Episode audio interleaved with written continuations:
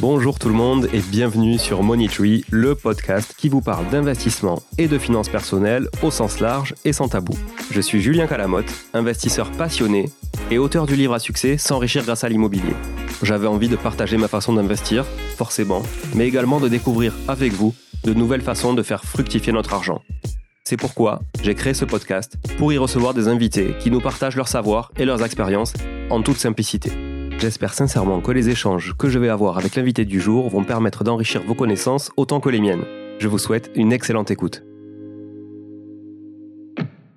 Bonjour à tous, bienvenue sur cette deuxième partie d'une capsule divisé en trois parties. Si vous n'avez pas écouté la première partie, je vous invite à le faire. C'était euh, il y a une semaine, donc retournez deux épisodes en amont et vous risquez de trouver, euh, et non, vous risquez pas, vous trouverez sûrement d'ailleurs, très certainement, cette première partie de capsule avec Rudy Amselem sur laquelle on traite des avantages d'un bail commercial comparé à un bail d'habitation. Voilà, donc sur la première capsule, pour résumer, on a vu les quatre premiers points qui étaient un rendement supérieur à l'habitation, moins de risque de ne pas récupérer son dû en cas d'impayé, donc plus de sécurité en tout cas en cas d'impayé, plus de stabilité de continuité dans le cadre du profil des locataires aussi, et puis une gestion locative facilitée. Voilà, et aujourd'hui, je vous laisse avec l'épisode pour découvrir les quatre prochains avantages du bail commercial avec Rudy. Merci à tous d'être là, bonne écoute.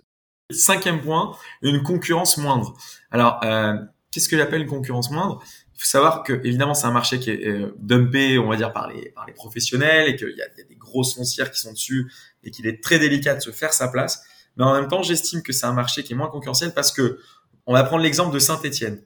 Il y a une euh, il y a une grosse folie, euh, tout le monde s'est ambiancé sur Saint-Étienne parce que le prix au mètre carré était très bas, qu'il y avait quand même une petite vie étudiante, qu'il y avait quand même un bassin d'activité sympathique. En tout cas, la ville a été redynamisée ces derniers temps. Donc tout le monde s'est jeté sur Saint-Étienne. Tous les investisseurs Saint-Étienne donc à la fin, on avait la coloc à Saint-Etienne, il y en avait de partout. Il y en a encore d'ailleurs aujourd'hui, il y a un surplus de coloc à Saint-Etienne. Les studios, les deux pièces, les colocs, tout le monde s'est jeté dessus. Et euh, il y a eu une concurrence qui était très forte, qui ont fait monter les prix et qui finalement n'était pas forcément justifiée par rapport à ce qu'on peut louer à Saint-Etienne et par rapport après finalement aux perspectives qu'on pouvait avoir parce que bah, quand on achète déjà très cher, derrière certes on a peut-être encore du cash flow parce qu'à l'époque les taux étaient bas, mais euh, le TRI est pas bon. Moi je estime qu'il faut regarder toujours les deux pieds, c'est-à-dire un le patrimonial et deux, le cash flow. Évidemment, le mieux étant d'avoir la possibilité de faire les deux, mais euh, c'est quelque chose à vérifier. Donc voilà, ça c'est des points importants. Il y a une concurrence qui est forte parce que bah, vous avez des formateurs qui vont vous dire allez, j'ai vu à Pau, euh, Pau c'est génial. Euh, il y, a, y, a, une rentabilité qui est énorme à Pau et tout le monde font sa Pau et ça veut pas dire que ça l'est plus hein. je connais moins le marché mais j'avais pas mal de clients à un moment qui sont rués aussi sur Pau c'est les deux exemples que j'ai eu c'est Saint-Étienne et Pau Béziers aussi très souvent Béziers est très bien catastrophique donc il y a une grosse concurrence parce que tout le monde a voulu la même chose le commercial, c'est beaucoup moins concurrentiel. Alors certes, évidemment, vous n'allez pas vous acheter un local sur les Champs-Élysées tout de suite. Je vous le souhaite, mais c'est pas tout de suite. Mais dans des endroits un peu moins cotés, si on réfléchit bien, parfois il y a des politiques de la mairie de, relancer le centre-ville, de faire une rue piétonne, un truc un petit peu sympa, euh, avec des grandes terrasses. Donc vous savez très bien que tout de suite vous allez pouvoir, vous allez prendre de la valeur dans ce local.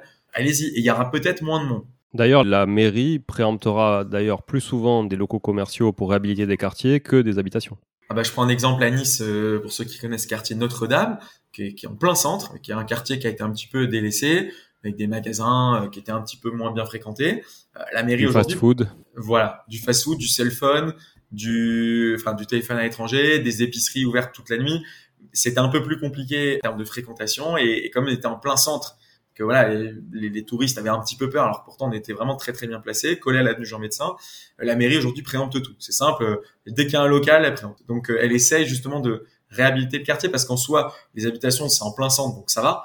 Mais il suffit qu'il y ait quelques magasins qui euh, soient ouverts un petit peu la nuit haute et ça dérange tout un quartier et ça fait perdre de la valeur au, quartier. Donc en réalité, la mairie, je, te rejoins, parce que prend l'exemple de Nice, préempte complètement là-bas. Aujourd'hui, il n'y a pas un commerce qui, qui est pas qui est pas préempté par la mer.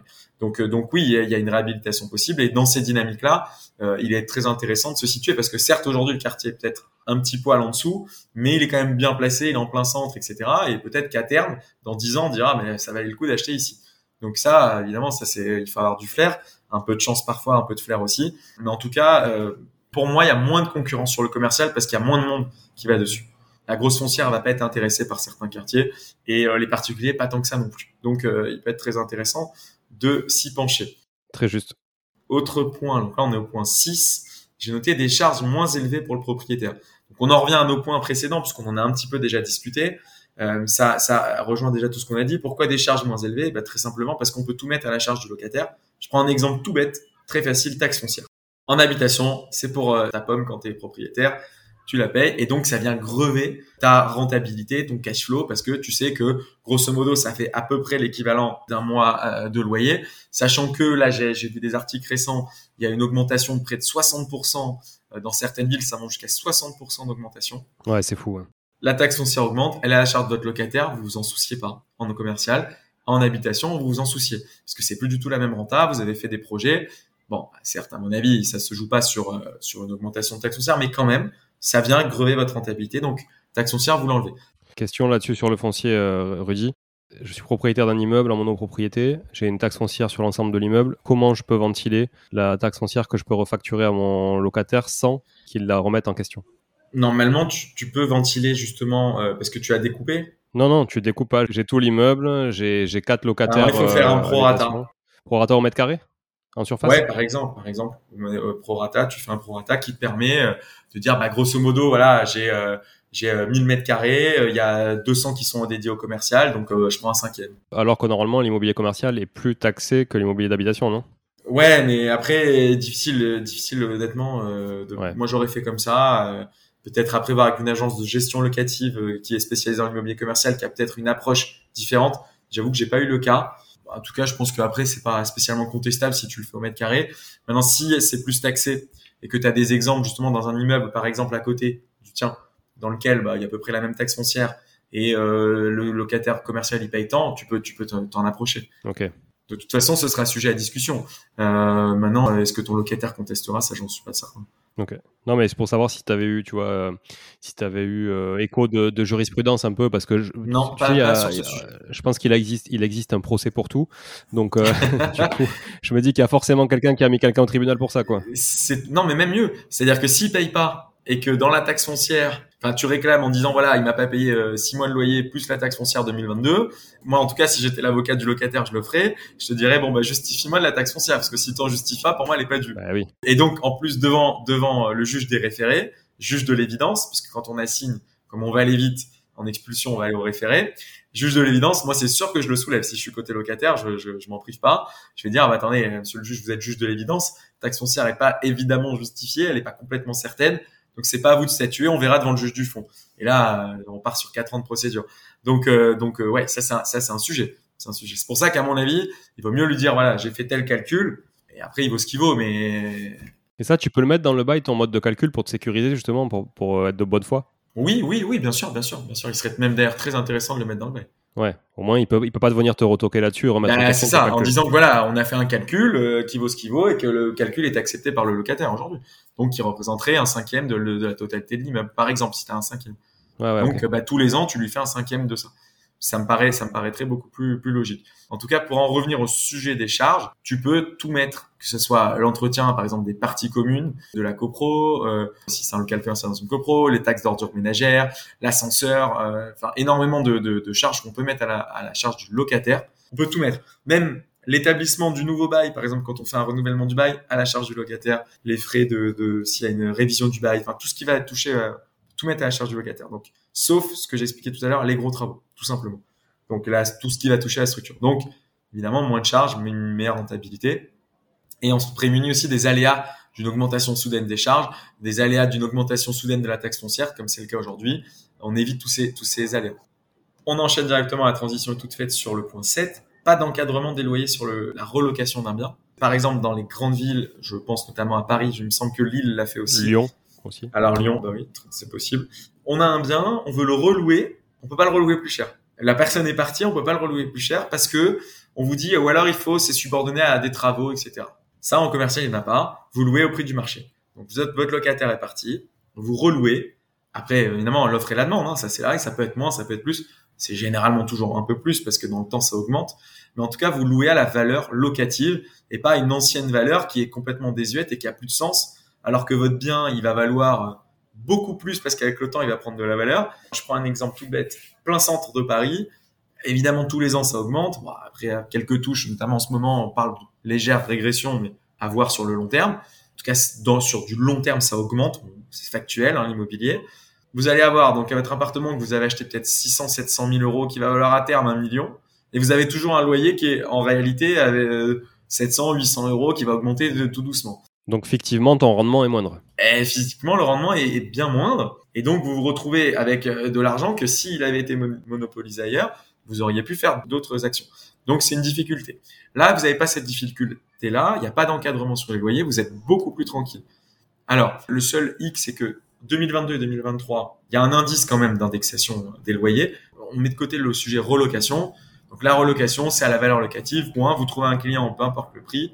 Le locataire, il accepte, ce prix. Offre et demande. L'offre et la demande se réunissent. Le contrat est formé. C'est très bien. Maintenant, dans le cadre de l'exploitation de votre bail, si on estime que dans le cadre de l'exploitation de votre bail, il y a un indice, vous avez la possibilité de d'indexer tous les ans euh, le local. C'est la première fois en 2022-2023, comme l'indice est euh, notamment indexé sur l'inflation, il a explosé. Et donc, pour éviter d'avoir des, des, indices qui explosent pour que les locataires se retrouvent à la gorge, on a limité à 3,5 en 2022 et 3,5 en 2023 sur l'immobilier commercial, parce que sinon, effectivement, ça explosait parce qu'il y avait une partie de l'indice qui était euh, facteur de, l'inflation.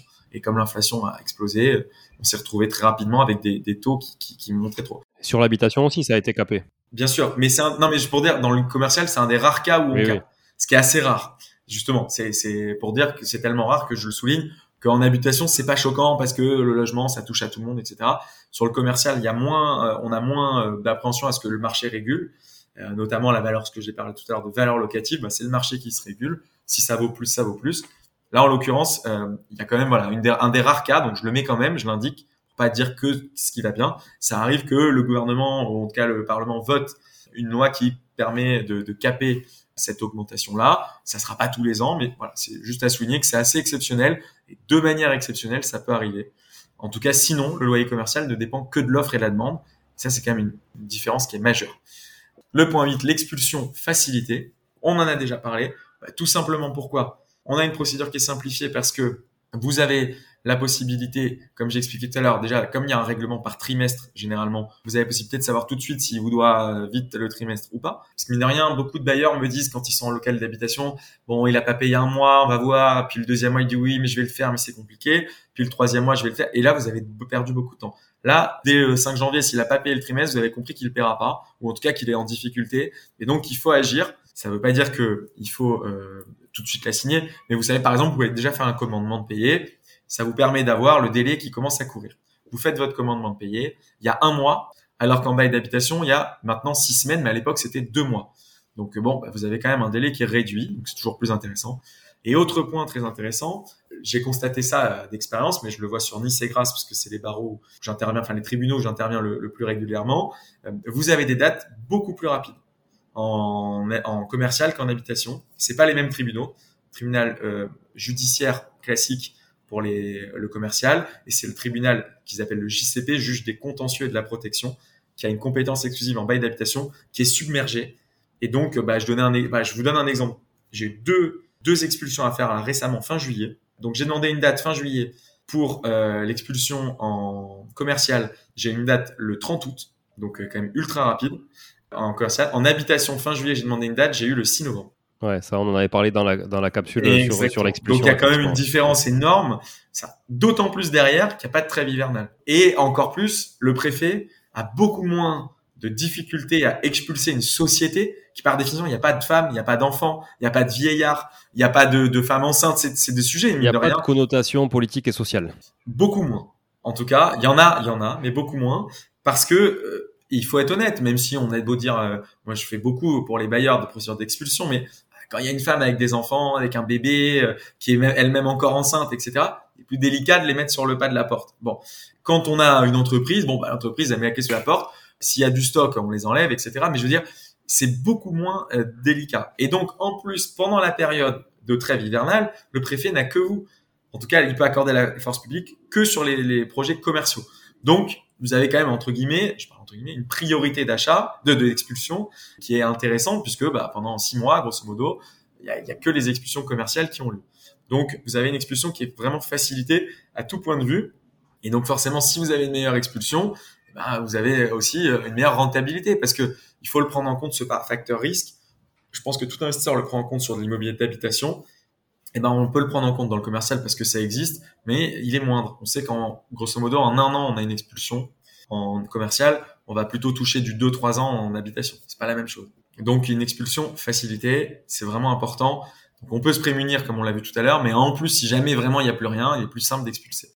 Et voilà, c'est fini pour aujourd'hui, pour cette deuxième partie de capsule sur le bail commercial. Et euh, pour résumer très rapidement, on a vu aujourd'hui quatre nouveaux points avec Rudy. Le cinquième point, c'était la concurrence moindre sur le marché euh, secondaire, on va dire. Donc même si en face, on a des gros propriétaires, bailleurs et investisseurs, bailleurs professionnels, donc sur du local commercial, du bureau, etc. On a aussi peut-être des, petits centres-villes qui sont un peu délaissés par tous ces, gros faiseurs. Et on a moins de concurrence aussi, puisque vous, même auditeur, vous êtes plutôt, euh, on va dire, sur de l'investissement euh, d'habitation. Donc du coup, il y a moins de concurrence sur le local commercial, on va dire le petit local commercial, mais également des plus gros qui intéressent moins aussi euh, des, grosses foncières, par exemple. Voilà. Donc ça, c'était le cinquième point, une concurrence moindre sur le marché secondaire, dira-t-on.